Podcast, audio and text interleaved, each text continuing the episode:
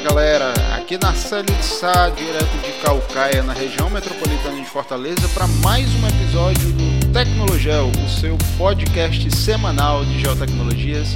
E no episódio de hoje a gente vai continuar um papo que a gente iniciou lá no episódio 12, sobre os conhecimentos essenciais que todo geoprocesseiro deve saber. Então aumenta o volume que depois dos nossos recadinhos tem mais cinco conhecimentos essenciais para todo mundo que trabalha na área das geotecnologias. Então chama a vinheta e vamos para os recadinhos da semana.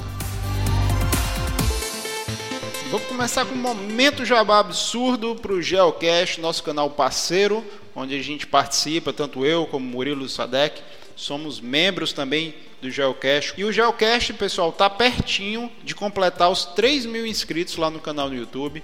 Lá tem muito material interessante relacionado às áreas das geotecnologias. Lá você encontra lives temáticas para quem quer aprender a trabalhar com R, para quem quer aprender a parte do Python aplicado ao QGIS, o PyQGIS fora uma série de outros conteúdos que está lá disponível gratuitamente no canal. E eu já estou divulgando aqui, antecipando uma live que já está marcada para 11 de agosto, com um tema super interessante sobre a geografia das eleições, onde o Geocast vai trazer o Lucas Gelap, que é cientista político e doutorando em ciência política na USP e nessa live, tanto ele como o Philip Sodrek vão falar um pouco sobre a abordagem científica a respeito da correlação espacial e do uso de dados nas eleições. Então já fica aí, a gente vai ficar lembrando isso nos próximos episódios sobre essa live que vai acontecer no dia 11 de agosto, já está marcada e você já pode se inscrever lá no canal do Geocast e já ativar as notificações para essa live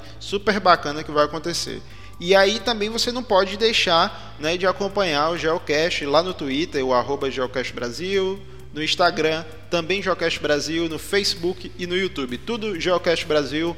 Não deixe aí de acompanhar esse projeto super bacana, pessoal. E não esquece também de seguir o Twitter, o Instagram do Tecnologel e participar do nosso grupo lá no Telegram. A gente está chegando em quase 100 membros no nosso grupo do Telegram. Todo dia está conversando, debatendo sobre possíveis temas e vários assuntos aí relacionados às áreas das geotecnologias, tá? Tem o grupo do Telegram, também do Geocast Brasil. Você vai encontrar o link para os dois grupos aqui na descrição desse episódio, tá, pessoal? Então esses são os recadinhos da semana e vamos lá para o conteúdo sobre as cinco habilidades que vocês vão incluir aí na nossa lista do Tecnologel de habilidades essenciais de todo mundo que trabalha aí para as áreas das geotecnologias.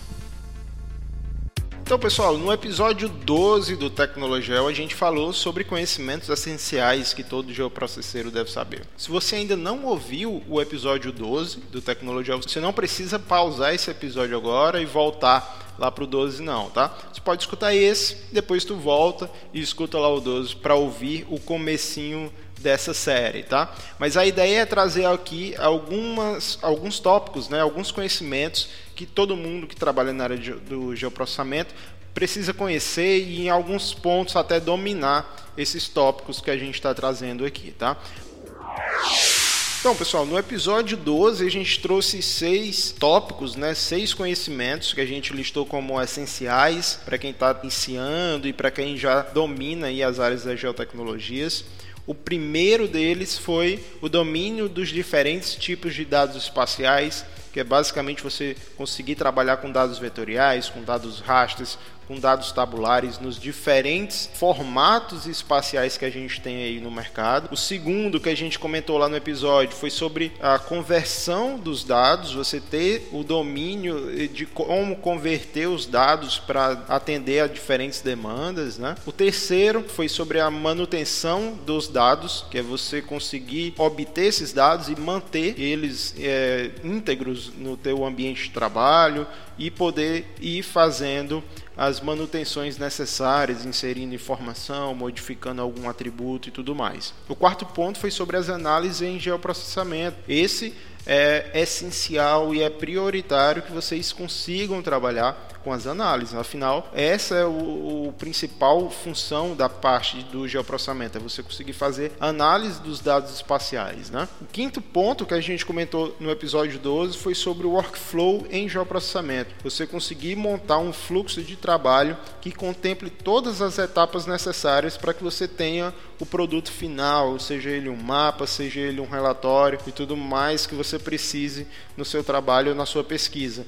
Por último, mas não menos importante, a gente falou sobre o model building, né? Para quem trabalha muito aí com, com ArcGIS e com QGIS, conhece no QGIS como modelador gráfico, aqui na tradução para português, no, no ArcGIS o model building, mas vários outros softwares possuem essa possibilidade de você construir modelos dentro das aplicações onde você pode combinar vários algoritmos, várias entradas, né, várias transformações para você obter um resultado final que é extremamente importante e auxilia demais no trabalho com geoprocessamento para quem está trabalhando em alto nível e precisa é, automatizar alguns processos. Esses foram os seis pontos que a gente comentou no episódio 12 e nesse episódio a gente vai trazer mais cinco para complementar essa lista de conhecimentos, técnicas, né?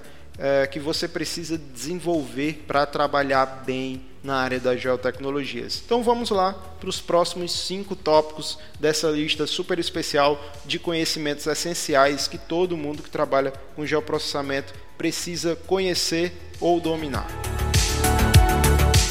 Primeiro tópico que a gente vai trazer nesse episódio é cartografia e design gráfico. É, parece trivial, parece muito básico, que é claro que alguém que trabalha com geoprocessamento precisa dominar essas áreas, mas pessoal, muita gente tem dificuldade no que diz respeito a atender às normas cartográficas e a conseguir fazer mapas que sejam ao mesmo tempo é, tecnicamente corretos, né, e que sejam ah, graficamente agradáveis, né, que sejam bonitos, por assim dizer, porque afinal ah, no, ah, na conceituação básica da cartografia a gente tem que a cartografia também é uma arte, embora nos últimos anos aí com o advento das tecnologias, né, com a informatização da cartografia, tem alguns autores que estão abandonando o termo arte e estão colocando design gráfico, visando um, um, um ponto de vista mais funcional, né, de uma cartografia funcional eh, em detrimento de uma cartografia mais artística.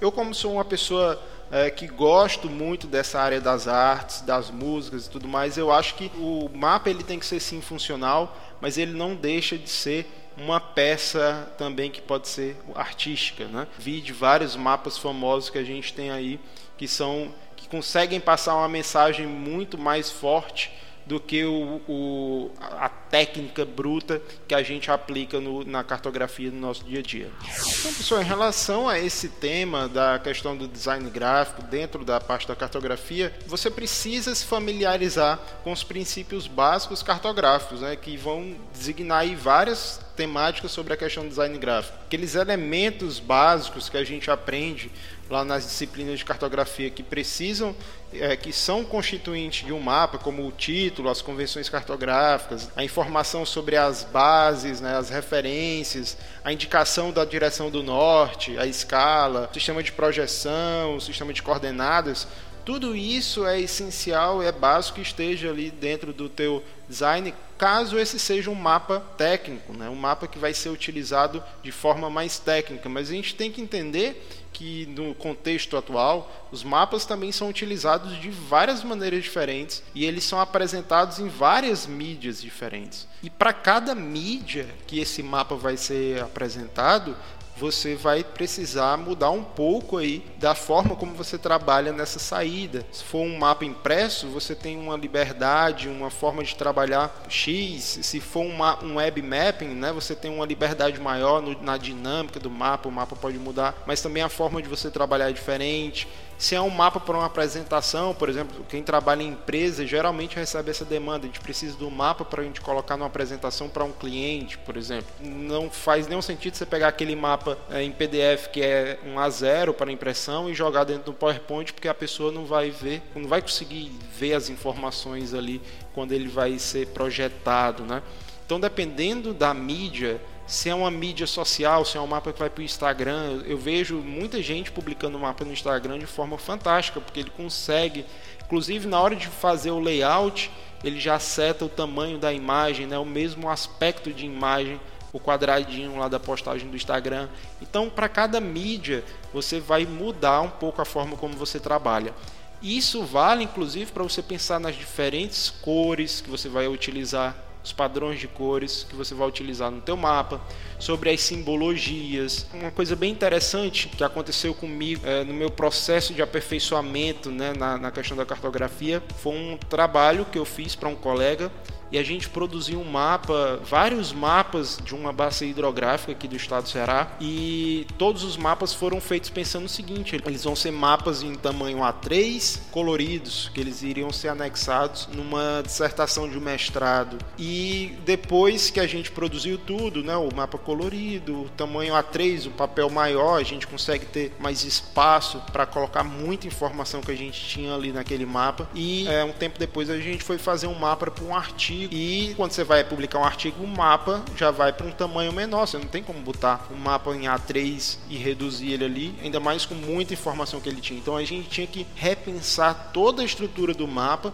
para que ele pudesse trazer as mesmas informações com tamanho reduzido, né? Então como é que faz isso? A gente vai ter que mexer na simbologia e, e tudo mais. E a gente fez todo o malabarismo com os dados ali para que eles aparecessem. A gente criou simbologias no lugar de, só de cores. A gente começou a usar também cores e rachuras. E aí nas últimas, quando a gente foi ver as normas da revista, uh, todo o conteúdo tinha que ser em preto e branco. Então quer dizer toda tudo aquilo que a gente tinha feito a gente tinha que refazer fazer, porque quando você vai trabalhar em mapas em escalas de cinza, você a questão das cores some. Então você perde muita possibilidade de trabalhar com aquelas legendas, com aquelas simbologias. Então você tem sempre que estar atento a essas questões na hora que você vai produzir um material, tá? E é bom ir sempre treinando, né? O que é que eu faço? Uma, uma coisa que eu faço bastante. É, eu tenho alguns livros que tem mapas impressos belíssimos, alguns do IBGE e tudo mais, e eu sempre fico observando observando e faço meio que uma engenharia reversa quando eu quero fazer um mapa parecido. Eu vou até inclusive eu pego uma régua, vou medir no tamanho da fonte, vejo o, a espessura de algumas uh, de algumas feições das linhas e tudo mais para ver como que aquilo acontece no meio impresso, né? Principalmente quando eu vou precisar imprimir aquele mapa, né? Então eu vejo um mapa impresso vejo como é que ele saiu, os tamanhos, as cores e tudo mais, e vou tentando reproduzir isso dentro do software, né? É um é exercício bem interessante aí para quem quer desenvolver nessa área do, da cartogra do design gráfico, né? Então pense sempre nisso, porque pessoal, design cartográfico ruim vai tornar difícil para a pessoa que está lendo aquele mapa de decifrar aquela informação toda que está ali e de fazer essa interpretação. Às vezes a informação toda está ali, mas poderia dar um, uma, uma melhorada na parte do layout. E eu sei que tem muita gente que tem sim dificuldade e aí sempre coloca essa questão, é porque essa parte é mais artística, né? Mas é sempre bom a gente dar uma melhorada e um upgrade. Eu, como usuário de QGIS, tem muita gente que fala que o QGIS é muito ruim na parte de design gráfico. E eu entendo uh, as pessoas que falam isso, porque no começo eu falei muito. Inclusive, tem uh, e-mail que eu mandei para a comunidade de QGIS 2012 dizendo: olha, o layout é o, é o calcanhar de Aquiles do QGIS, porque eu estava vindo do ArcGIS. Mas hoje eu já consigo trabalhar muito bem com o compositor do QGIS, tenho muita familiaridade por conta de todos esses anos que eu venho trabalhando com ele. A questão é: não importa qual é a ferramenta que você está usando, desde que você consiga deixar as coisas melhores e mais agradáveis é, para que a pessoa consiga fazer a leitura daquela informação. E a segunda habilidade que a gente vai comentar nesse episódio é conhecimento em linguagem de consulta estruturada SQL. É, todos os sistemas de gerenciamento de banco de dados modernos, né, eles trabalham com SQL para fazer consultas, entradas, exclusões de dados, enfim, uma série de procedimentos que você pode realizar nos seus dados, nas suas tabelas, utilizando esse tipo de consulta. Né? Então, se você vai trabalhar com algum sistema de banco de dados ou até mesmo deseja melhorar a forma como você realiza consultas em tabelas muito grandes, né? No lugar de ficar usando Excel, LibreOffice ou outro tipo de aplicação, você pode fazer esse tipo de consulta diretamente dentro do seu ambiente uh, GIS por exemplo, ou usando uma aplicação de banco de dados, né? um gerenciador de banco de dados para fazer esse tipo de consulta. Então é necessário você, nesse momento, se familiarizar com SQL para ser capaz de realizar algumas instruções, como um select, que é quando você vai selecionar algumas informações. Então você tem, por exemplo, o banco de dados aí do COVID-19, você quer trazer, fazer uma seleção das cidades que tiveram o maior uh, número de casos confirmados na última semana epidêmica. Então você realiza um select, ele vai analisar todo o banco de dados e vai pegar aquela informação que você solicita para ele. Né? Então é uma, uma consulta que você descreve no seu gerenciador de banco de dados ou na sua aplicação GIS e ele vai retornar aquela informação da forma como você solicitou. E outras instruções são interessantes que são os joins. Recentemente, inclusive, lá no Geocast, os meninos fizeram um vídeo muito interessante sobre os tipos de join lá no R. É bem interessante se você está começando a pensar, a trabalhar com essa questão de, de banco de dados, de SQL, vê lá aquele vídeo, pelo menos você entender a teoria do que é o join, né? Então você consegue fazer a união de várias tabelas fazendo uma consulta SQL. E além de dar um dinamismo maior nas, nas, atividades, porque se torna mais simples você buscar aquela informação, você traz, retornar uma, uma informação a partir de seus dados, ele é um conhecimento que ele é muito valorizado hoje no mercado, porque praticamente as grandes empresas e instituições, eles têm as suas informações armazenadas em diversos tipos de banco de dados que você vai precisar utilizar o SQL para poder retornar informações e fazer as consultas dos dados nesses bancos de dados, né? Então, eu pessoalmente até 2014 eu tinha apenas um conhecimento muito raso em relação ao SQL e aí por conta do meu ingresso na empresa de saneamento, que a gente ia trabalhar na construção de um banco de dados espacial em Postgres usando PostGIS. Então eu me debrucei bastante em relação ao SQL para aprender, para poder entender como é que aquelas consultas eram realizadas, como que aquelas instruções eram feitas e foi uma das melhores coisas que aconteceram, porque além de me dar uma nova habilidade, né, onde eu consigo agora abrir um banco de dados, fazer uma consulta das mais simples até algumas mais complexas para retornar algumas informações, eu também consigo uh, ter uma noção mais ampla agora de como que os dados são armazenados, como que eu posso construir uh, tabelas e, e, e, camadas com uma qualidade melhor, já pensando na possibilidade de eliminar redundância de informações, de poder fazer os relacionamentos né, entre uma tabela e outra. Então, o SQL é uma linguagem muito interessante para quem trabalha com, com gel, para quem trabalha com dados em geral. Você precisa ter pelo menos um conhecimento raso no SQL para fazer algumas consultinhas simples e com o tempo você vai desenvolvendo, vai encontrando outros exemplos de aplicação uh, de consultas SQL e vai aumentando aí o seu repertório uh, de consultas, né, de como realizar essas consultas e realizar procedimentos em SQL é uma habilidade que, se fosse um RPG, ia dar muitos pontos de experiência para o seu personagem na hora de uma contratação ou na hora de, de ser escolhido para algum tipo de projeto, porque realmente é um grande diferencial você ter um profissional de giz, um profissional de gel que consegue lidar muito bem aí com a questão dos bancos de dados, pessoal. Então, se você tiver a oportunidade de fazer algum curso, de procurar algum material aí na internet sobre SQL, não deixa de procurar porque é muito importante e é muito interessante para a gente que trabalha na parte de geoprocessamento. E o terceiro ponto que a gente vai comentar nesse episódio é um, uma habilidade que é recorrente, a gente sempre comenta aqui no, no Tecnologel. Lá no episódio 7 a gente já falou um pouquinho sobre isso, que é você ter alguns conhecimentos básicos de programação. Quer dizer, você entender como funciona a lógica de programação e conseguir perceber como que a utilização da programação pode resolver alguns problemas do seu dia a dia no GEL já é um, um excelente começo. Então, é, todo mundo que trabalha com GIS vai aprender algum tipo de software e boa parte desses softwares, tanto o ArcGIS como o QGIS, eles têm lá é, algumas ferramentas onde você pode introduzir uma programação para você criar desde um plugin ou uma nova rotina ali dentro do software. Sem falar que você pode também se tornar independente dos softwares. Né? Você pode começar a trabalhar ali com R ou com Python, por exemplo, e começar a fazer todas as análises sem precisar abrir uma interface gráfica do, do ArcGIS ou do QGIS. Várias análises mais simples ou mais complexas você pode automatizar e só setar lá no, no, no seu código quais são os dados de origem, quais são as variáveis que você quer analisar e a linguagem que você vai estar utilizando vai realizar todo o trabalho por você. Então é muito interessante que você tenha o conhecimento básico, pelo menos, da programação para entender quais linguagens podem.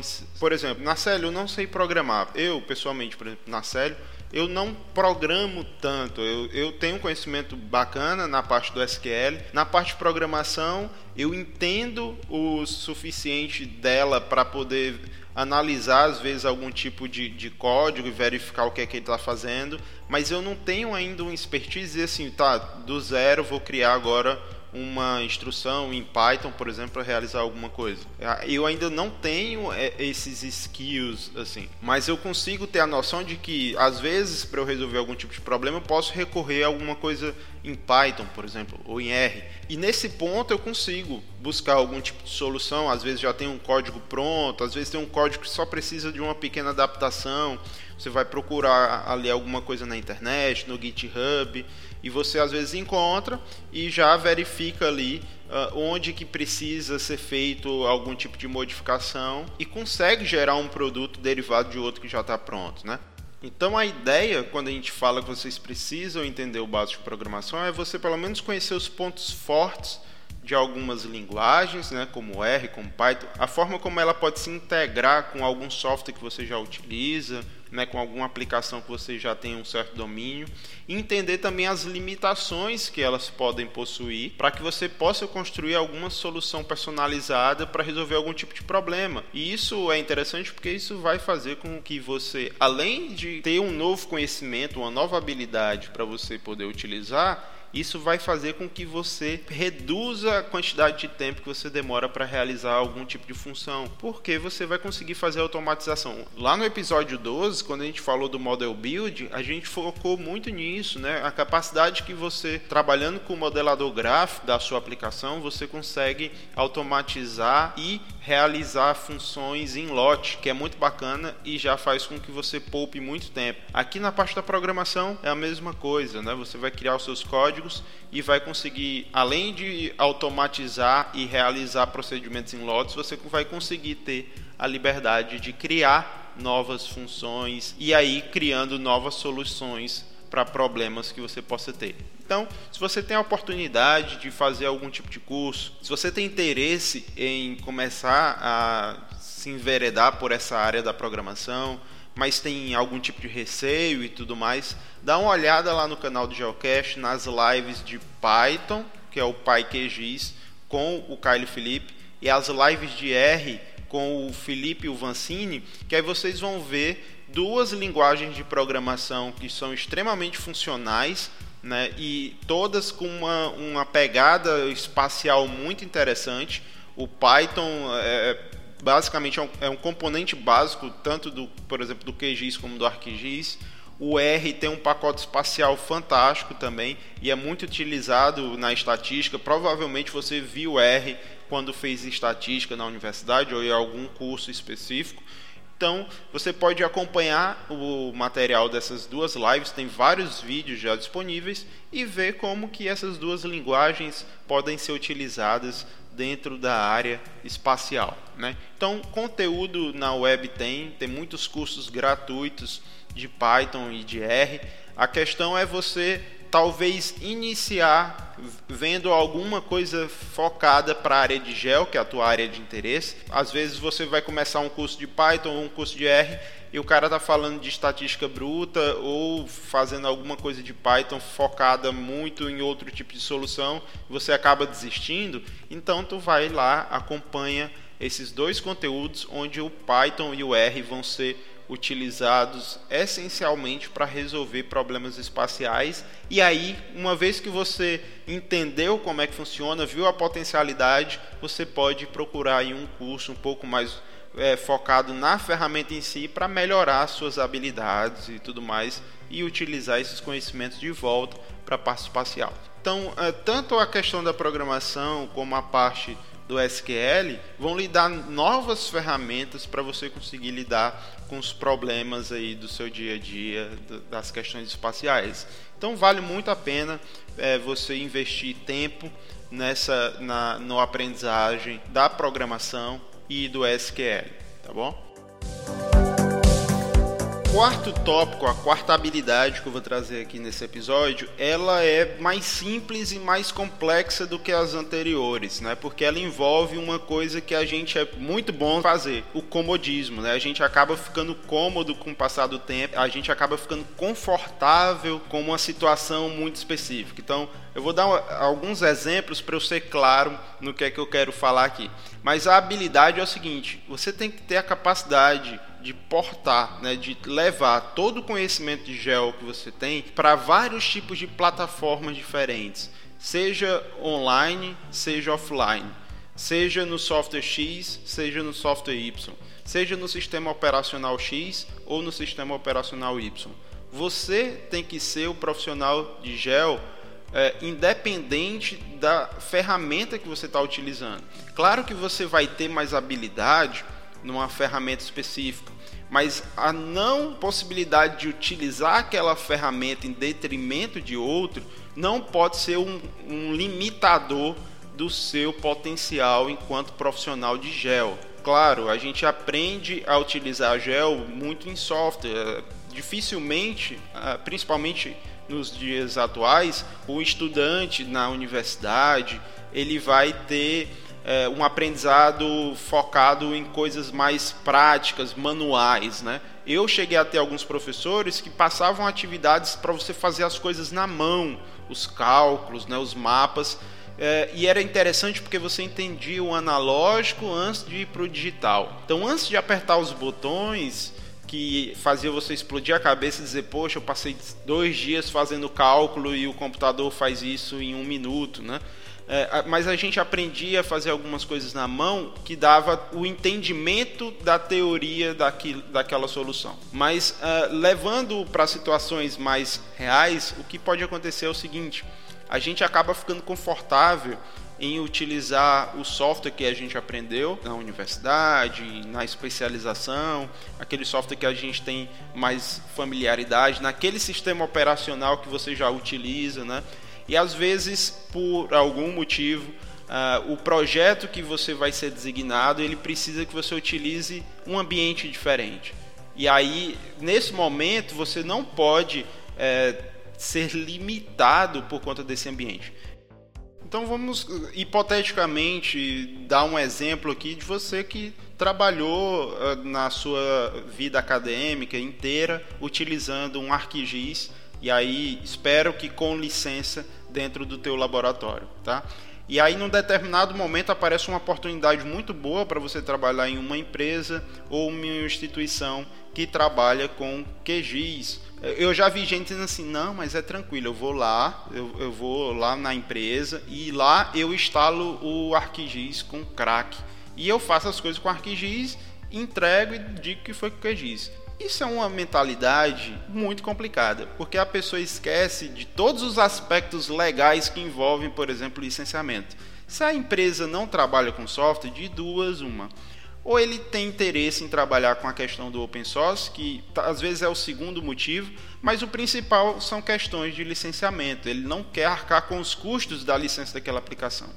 Então, se você estiver numa empresa que se preze, você nem consegue instalar um software no seu computador.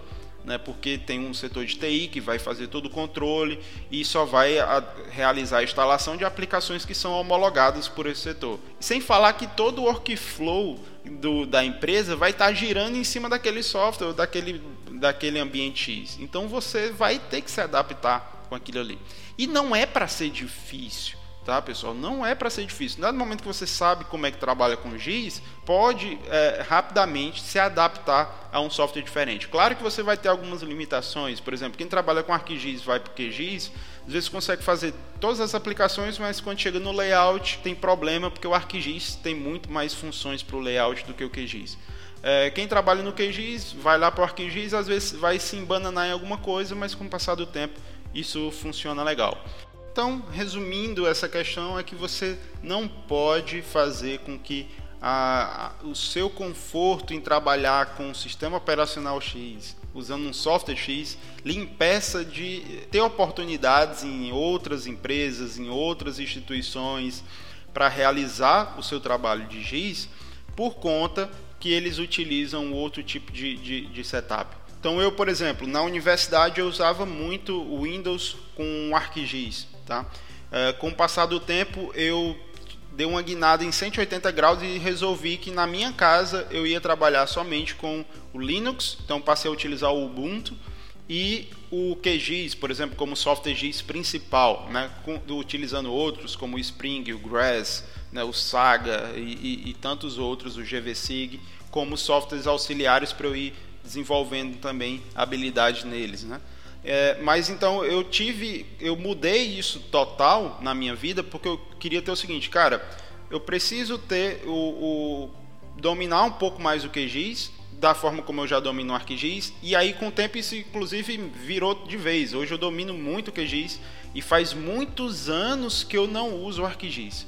Muitos anos mesmo. Esse ArcGIS Pro, por exemplo, eu nunca nem vi na minha frente assim mas uh, isso não impediu por exemplo que quando eu tivesse no meu último emprego por exemplo vários colegas chegavam com um notebook lá com com o ArcGIS instalado e, e pedindo para tirar dúvidas isso não impedia que eu conseguisse é, é, resolver os problemas dele no ArcGIS porque eu entendia o básico da estrutura do GIS e o básico como o software passa a trabalhar com essas, com essas informações. Então você só, é, só basta olhar os menus, verificar onde é que aquela ferramenta que você precisa está, né, naquele, na, na no Arc Toolbox ali, por exemplo, e você consegue ir ajustando. Claro que demora mais do que o que você é, é acostumado a fazer no software que você domina, mas é, é bom você ter essa, essa ambivalência, né? você, você poder trabalhar ali no Linux com QGIS, como no Windows com ArcGIS, porque você se torna um profissional mais completo. Então você vai conseguir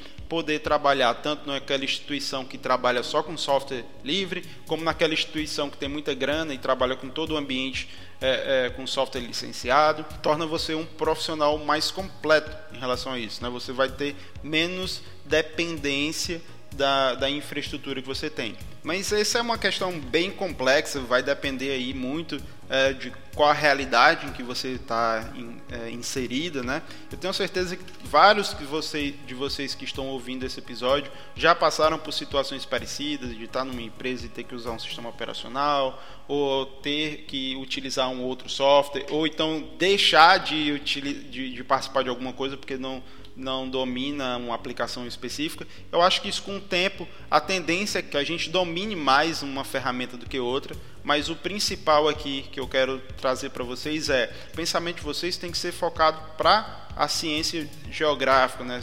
em cima da, da questão do, geo, do geoprocessamento.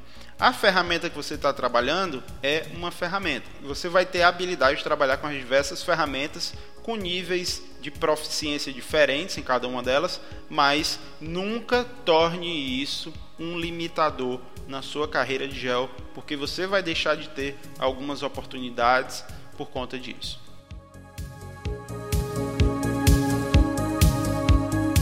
E por último, mas não menos importante, e essa tem um diferencial porque é nesse momento que você põe à prova tudo o que a gente já conversou sobre essas questões das habilidades, porque quando você está numa empresa numa instituição, você sempre tem um, uma demanda que precisa ser resolvida, né? Então você sempre tem o, os seus clientes, por assim dizer, seja clientes mesmo, você vende produto, vende solução, seja porque você trabalha para um setor específico, eles são seus clientes e eles têm demandas que você precisa suprir. E não necessariamente esse seu cliente, né? Eu vou generalizar aqui chamando de cliente, mas tenha cliente o público-alvo, né, do teu do teu serviço ele não é especialista em GIS, pessoal. Então, às vezes ele vai chegar para você e vai dizer, olha, eu preciso que você resolva o problema X. Só que às vezes ele vai começar a dizer também alguns possíveis caminhos. Cabe a você verificar se eles são válidos ou não. Afinal, o profissional é você, né? Então você precisa ter é, essa capacidade de transformar a necessidade do teu cliente em uma solução. Então você tem que ter a capacidade de traduzir essas necessidades que o cliente está solicitando em soluções que possam funcionar naquele ambiente que você está trabalhando. E aí é o que a gente conversou no último tópico. É, vai ter que funcionar naquele ambiente. Por exemplo, você está numa empresa e todo mundo trabalha com software X, a solução tem que funcionar ali, tá? Então você precisa dominar aí vários aspectos do, da questão do geoprocessamento, das técnicas, às vezes de banco de dados, às vezes de programação, construir modelos, enfim, que você consiga pegar esse problema e transformar numa solução. E tem um, uma coisa que é muito interessante, como eu disse, maior, na maior parte das vezes a pessoa não é especialista em GIS, então ele pode às vezes chegar com uma demanda que é ou impossível ou inviável. O impossível não existe, a gente sabe, né? Na parte de tecnologia sempre tem algumas capacidades, mas às vezes é inviável, seja porque vocês não têm a tecnologia necessária, seja porque vocês não têm as informações que são necessárias para resolver aquilo, ou porque vocês não têm na equipe profissionais que tenham a competência, né, as habilidades suficientes para resolver aquilo. Então, nesse momento, é importante você analisar a situação e conseguir dar soluções. Né? Olha, não é possível fazer dessa forma, mas a gente tem um caminho X, a gente tem esse caminho Y. Ou então a gente não consegue porque a gente tem uma limitação X, então é necessário fazer um investimento aqui. Então é importante que vocês tenham eh, o domínio das ferramentas e das técnicas para que vocês encontrem essas soluções ou consigam encontrar os gargalos da, que, são, é, que estão impedindo você e a sua empresa, sua companhia ou o seu grupo de pesquisa de avançar no encontro dessas soluções, tá certo? Então, essa é uma capacidade que você, com o tempo, é, com a experiência, você vai melhorando, né? Porque às vezes você fica muito limitado em dizer assim, o software tem que resolver. E muitas vezes os gargalos das soluções não estão nos softwares, estão nos procedimentos internos da empresa, estão na forma como os dados são armazenados ou coletados. Então você precisa ter essa visão é, mais ampla né, daquilo que está sendo solicitado para que você chegue a uma solução. Às vezes você consegue resolver problemas sem mexer nem no SIG. É por isso que eu falei no, no, na questão anterior que você tem que ter a capacidade de transpor essas questões, tanto em relação às plataformas como a, a interação com a máquina em si. Às vezes é um problema mesmo de workflow. Você vai pedir que um setor X passe a enviar uma, uma informação de, um outro, de uma outra forma, ou que ele passe a capturar essa informação de uma forma diferente. É, às vezes, um problema é o seguinte: às vezes o teu chefe vai chegar e vai dizer o seguinte: olha, eu tenho essa tabela que eu recebo do setor, uh, sei lá, do meio ambiente e ela vem em PDF. E eu preciso agora que você pegue esse PDF, transforme numa informação espacial para a gente colocar nos nossos servidores aqui. E aí, no lugar de você ficar quebrando a cabeça de entender como que você pode pegar aquele PDF e transformar no mapa, você pode verificar se o setor de meio ambiente que gerou aquele PDF se ele não pode passar a dispor essa informação agora num formato de planilha, um formato mais aberto, um formato CSV, um formato XLS. Então, às vezes o, o, o workflow, a solução para o teu setor de gel está fora do teu setor de gel. Então é importante que você tenha essas habilidades, tá?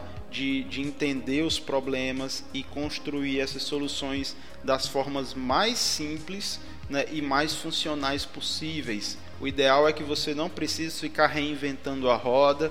É, tem várias soluções aí que estão disponíveis. Tem vários, é, várias empresas que trabalham desenvolvendo soluções é, abertas que você pode encontrar aí na, na, na web, as soluções que foram propostas. Você pode montar grupos de pesquisa dentro da sua empresa, dentro da sua instituição, para que você possa disseminar um pouco mais do GEL, para que os outros setores possam entender como que as informações deles possam se integrar com a informação do GEL também. Então, é, ter essa habilidade né, de pegar um problema e transformar numa solução é um diferencial de ponta. Às vezes você tem dificuldade na parte de programação, às vezes não domina a parte do banco de dados, às vezes você sente que não domina tanto o software ainda, mas se você consegue resolver os problemas da empresa pensando na, no, no, no, problema, encontrando uma solução, isso já é um grande diferencial e vai fazer com que você, no decorrer do momento em que você vai desenvolvendo as habilidades na, na, na solução GIS que você está utilizando, na parte de SQL, na parte de programação, você vai conseguindo melhorar cada vez mais os processos internos da sua empresa, tá? Então, essa última, ele é extremamente importante para que você tenha sucesso na sua carreira profissional. Sempre encontre uma solução e no determinado momento que você não tem uma solução palpável, apresente alternativas. Mas nunca encare um problema como ele não tendo uma solução. Tá? É, os bons profissionais encontram soluções para os problemas das formas mais criativas e das formas mais inteligentes. Tá? E por último, novamente eu vou repetir a dica que a gente deu lá no episódio 12 não tenha medo de explorar novos caminhos e seja sempre inquieto.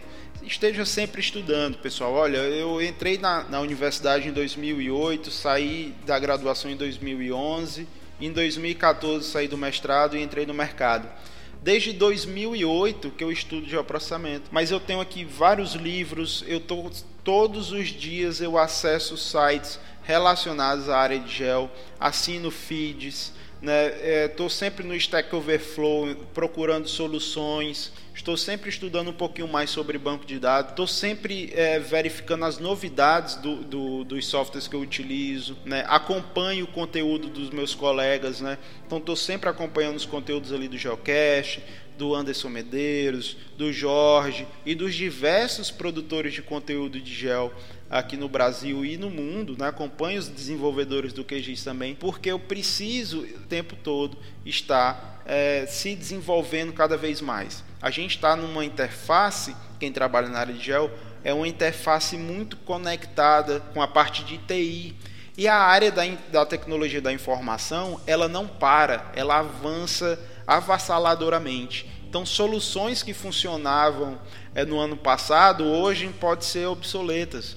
E quem desenvolve os softwares e as aplicações para gel está sempre visando as tecnologias mais recentes. O nosso setor é assim, o tempo todo ele está se desenvolvendo e o tempo todo você vai ter que estar estudando sobre novas tecnologias, são novos sensores, são novas formas de você captar, captar informação. Está cada vez mais fácil você obter os dados e, e, consequentemente, os dados também estão se avolumando né? e o tempo todo você vai ter que estar tá se desenvolvendo né, em relação ao setor de gel. Então, não tenha medo né, de explorar o setor de geotecnologias e seja sempre quieto, né? Mas é isso mesmo, você tem que estar o tempo todo procurando informação, buscando conhecimento, tá, pessoal? Então, é isso que a gente tinha para o episódio de hoje. Fiquem agora com as nossas recomendações de livros, filmes, músicas e tudo mais. Então, depois desse episódio aí sobre habilidades, que tal a gente relaxar um pouco e verificar aqui as indicações desse Tecnologel, tá? Eu trouxe aqui um álbum musical bem interessante que eu descobri tem alguns anos e comecei a explorar um pouco mais, que é de um, de um artista que eu conheci uh, as músicas dele sem saber que eram deles.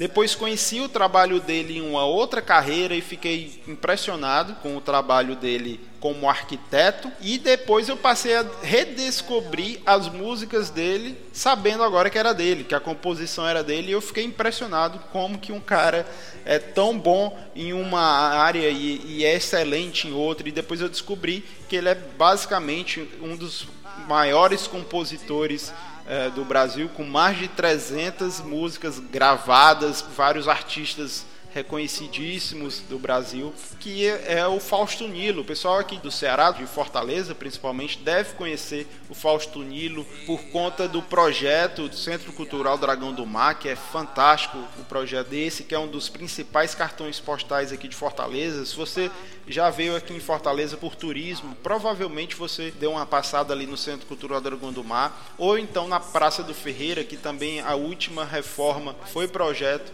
também do Fausto Nilo, ele que é cearense, ele que é daqui de Xeramubim, que Xeramubim tem uma, uma, curiosidade interessante, é o centro geodésico do estado do Ceará, e ele nasceu em Xeramubim, veio aqui para Fortaleza, fez arquitetura na Universidade Federal, da primeira turma de arquitetura aqui da UFC, e depois se enveredou também pelo mundo da música, né, como compositor. E compôs várias músicas famosíssimas que eu conheci inicialmente pelas vozes de, de Alba Ramalho, de Geraldo Azevedo, de Dominguinhos, é, do Fagner, né? Só depois é que eu fui descobrir que eram composições aí do Fausto Nilo. Então esse álbum, é, Verso e Voz, ao vivo, de 2004, é um álbum que eu recomendo porque ele é o artista do álbum, ele que está cantando as suas próprias composições então eu acho bem interessante. Não que ele seja o, o, melhor intérprete, né? Sempre a gente vai retomar a questão do intérprete original, né, você vai ouvir, por exemplo, Amor nas Estrelas, que foi gravado inicialmente por Nara Leão.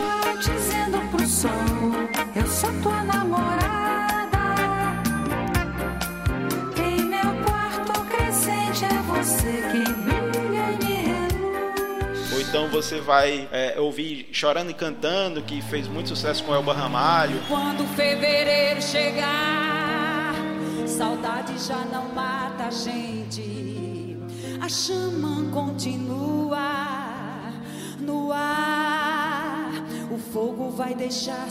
Então, assim, é, para mim foi uma, uma grande surpresa saber que, tipo, Maria Bethânia, Dinar, Chico Buarque, Baby Consuelo, Caetano Veloso, Zé Ramalho, até Cidade Negra já gravaram músicas ou, ou fizeram composições em parceria com Fausto Nilo um cara que até um tempo atrás para mim era somente um dos principais arquitetos aqui do estado do Ceará e depois que eu descobri que o cara é um compositor fantástico, eu entendi o porquê que o pessoal fala que ele é um arquiteto das palavras, porque realmente as músicas são extremamente poéticas do Fausto Nilo. Se a gente conseguir aqui durante a edição, você vai estar ouvindo algumas partes aí, alguns refrões famosos de músicas que são de autoria do Fausto Nilo e que a gente escuta na voz de outras pessoas e a gente às vezes esquece de procurar atribuição quem é o compositor dessas músicas. Né? Dona da minha cabeça, ela vem como um carnaval. Toda paixão recomeça, ela é bonita, é demais. Quem é rico mora na praia, mas quem trabalha não tem onde morar. Quem não chora dorme com fome, mas quem tem nome joga prata no. Em que cidade você mora? Em que paisagem, em que país? Me diz em que lugar? Cadê você? Você se lembra? Então, recomendo aí para vocês, você que queira um álbum um pouco mais intimista, Fausto Nilo, verso e voz ao vivo de 2004. Ele depois esse não foi o primeiro que ele gravou sozinho, teve um anterior, mas esse daqui foi o primeiro que eu ouvi e tem uma, uma seleção de músicas muito boas. Eu, eu recomendo bastante. E eu vou indicar um filme, mas é um filme que ele nem precisava de indicação, de, né, que é o Bacurau dirigido aí pelos pernambucanos Kleber Mendonça e Juliano Dornelles. Essa parceria, né, que deu tão certo e o Kleber que já vem ali do Som ao Redor e do Aquários, que são dois excelentes filmes aqui do Brasil. E o Bacurau, ele foi avassalador. Eu fui assistir, eu lembro que eu assisti no cinema no ano passado ainda. A sala estava praticamente ah, assim vazia e todo aquele impacto do som, tem uma música, tem uma trilha sonora muito forte, muito bacana e todo o simbolismo do filme, né, que nada mais é do que um western moderno, né? O pessoal comparando muito esse filme com a, a, a obra do Tarantino, mas, cara, ele transcende essa questão dessa comparação, porque ele tem várias é, referências, né? E eh, ele é ambientado aqui no Nordeste, né? Num futuro uh, distópico, mas que não é tão distante. Você percebe que não tem a tecnologia muito próxima da que a gente tem hoje. Então, é um futuro que está aí batendo na nossa porta se a gente não tomar cuidado, né? É, o personagem principal, que é o Lunga, ele não tem um gênero definido, né? O que é super interessante também, que é vivido aí pelo artista Silvério Pereira, que é cearense aqui de Mombasa, né? Fez o curso de artes cênicas aqui no Instituto Federal do Ceará e faz assim personagens fantásticos. E nesse filme ele tá uh, uma coisa assim ele chama muita atenção enquanto intérprete aí do Lunga né? E o filme se passa num, num, povoado bem pequeno né? Que só tem uma rua que se chama Bacurau. E que é um povo que é resistente que sempre tá aí resistindo às diversas adversidades seja a questão do abandono das autoridades a falta de água tem um prefeito ali que é uma marmota ainda mais nesse ano de eleição, você vai conseguir se identificar muito o prefeito lá de Bacurau, né, com os prefeitos aí do Brasil afora. Principalmente se você veio de cidade pequena como eu, você vai conseguir verificar muitos trejeitos lá do, do, do prefeito de Bacurau. Mas assim, é um filme avassalador com várias críticas, né? críticas sociais, a questão da, da, política, do autoritarismo, da questão de ser uma comunidade abandonada, né? onde os personagens não necessariamente são bons ou maus, eles são apenas humanos e estão ali querendo resistir a toda e qualquer invasão uh, ou toda qualquer ameaça né, que possa vir a acontecer. Tem a questão, uma crítica interessante que é a questão do, do, do, resgate histórico. Eles têm um museu e a galera não quer visitar o museu, deveria ter visitado o museu. É um filme que eu acho que não precisa nem ficar falando muita coisa. Eu acho que só já até no grupo do Tecnologel eu já fiz várias menções a ele, mas é, é um filme muito interessante, eu recomendo demais. Tem um, uma parte da trama que mostra a importância, por exemplo, da questão do mapa, né? É, essa, o mapa ele é tão forte que ele, ele vira essa figura de linguagem, né? De você dizer assim, ah, o fulano foi apagado do mapa. Então lá também acontece um episódio como esse. Né, da cidade simplesmente ser apagada do mapa por algum motivo. Mas é isso mesmo, é um, é um filme intenso, ele é um filme violento, mas ele tem uma identidade própria muito forte. Ele tem personagens que são únicos. É, é, um filme que não tem receio em ser um filme político, né? Inclusive tem as mensagens no final, algumas críticas em relação ao desmantelamento da questão da cultura aqui no Brasil. E, e o mais bacana é que ele deixa muita coisa em aberto para a realidade de quem está assistindo o filme. O que você vai conseguir tirar do filme vai depender muito daquilo que você é, imagina sobre, né? Então, é, se for assistir Bacurau, vá na paz, pessoal.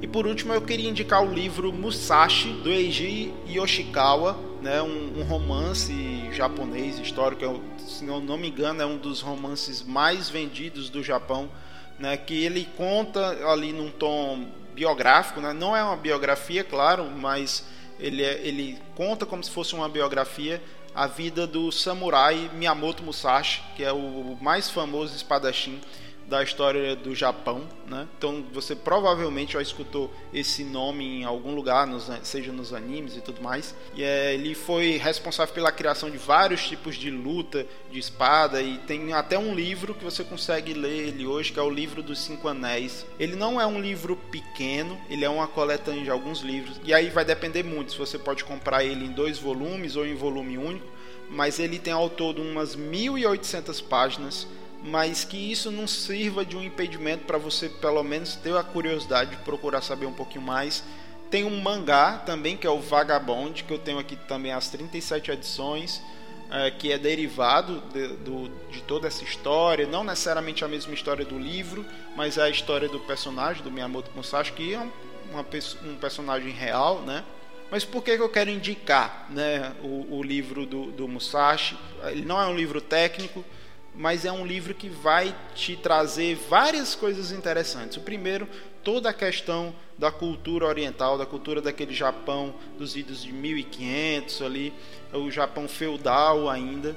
É muito interessante. Eu gosto muito da cultura oriental, da cultura japonesa. Tento buscar extrair alguns tipos de valores de outras culturas que são interessantes. E o principal que eu consegui tirar ali do livro é porque o personagem, o Musashi, ele está o tempo todo em uma jornada de aperfeiçoamento. Ele nunca teve um mestre que ensinou ele a lutar no começo.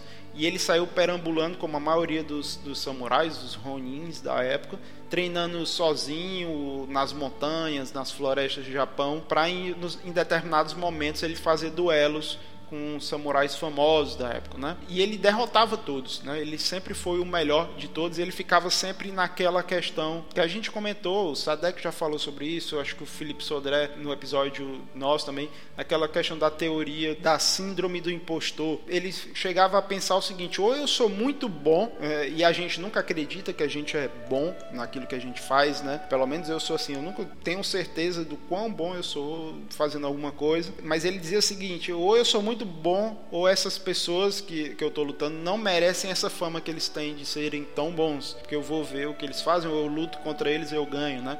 Então, que sociedade é essa que pode respeitar uma farsa, né? Então ele estava sempre nessa questão de sempre buscar um aprimoramento, né? Ele passa a vida toda dele, que é contado no livro, em busca de aprendizado, né? Sempre tendo a consciência da vastidão do mundo em que ele vive, né?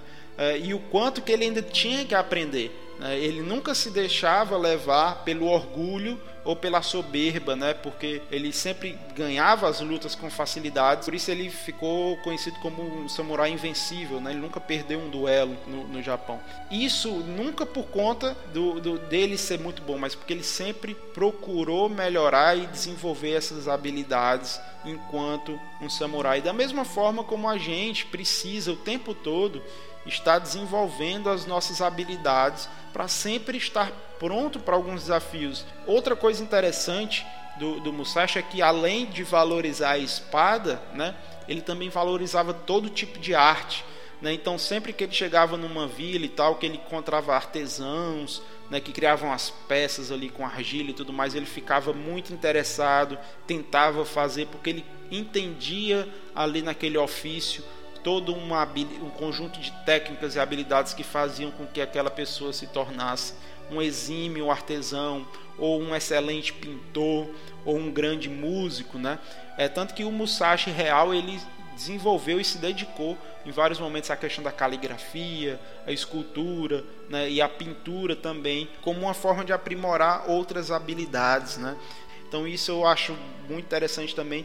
E aquilo, apesar do livro tem 1800 páginas, nossa, que livro absurdo, né? Mas você lê Harry Potter completo também, que é excelente, e tem acho que o dobro disso. Então dá para fazer a leitura do, do, do, Musashi, sim, principalmente porque é uma leitura bem leve e agradável, né? Você nem sente que você está lendo. Eu li no Kindle, a versão digital, e eu ia para o trabalho no ônibus lendo, voltava do trabalho lendo, é, mas através dele, né, você vai conhecer muito dos costumes do Japão do século XV, né, um Japão que ainda era muito fechado ao Ocidente, né, é um Japão que é anterior um pouquinho daquele filme do, do último samurai do Tom Cruise, né, só para dar um, uma outra referência, é, como diz o, o pessoal aqui, filmística, uma experiência cinematográfica, né?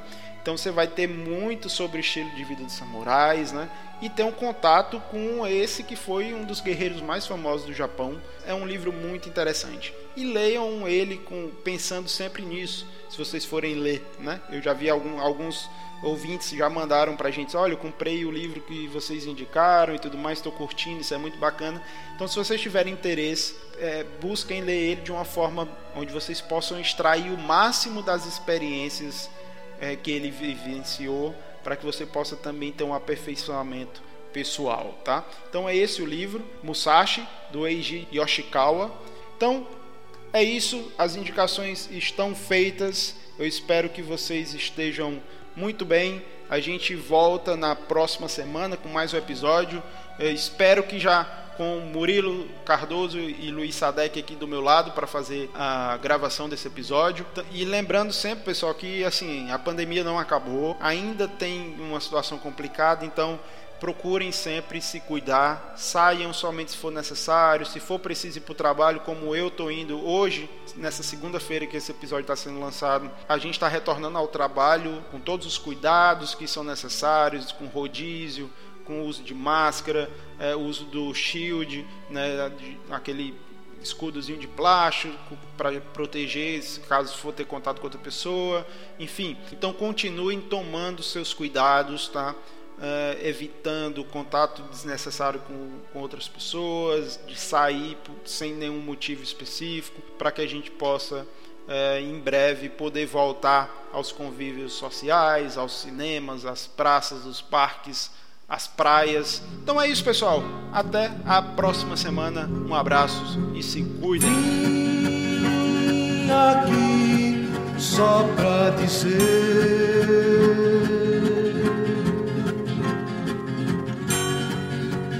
Ninguém há de me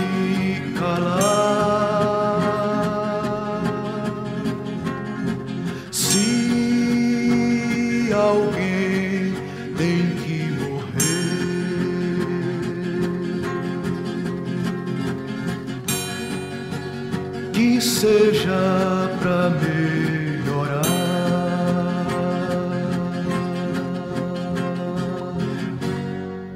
Tanta vida pra viver, tanta vida se acabar. Com tanto pra se fazer, com tanto pra se salvar. Você que não me entendeu, não perde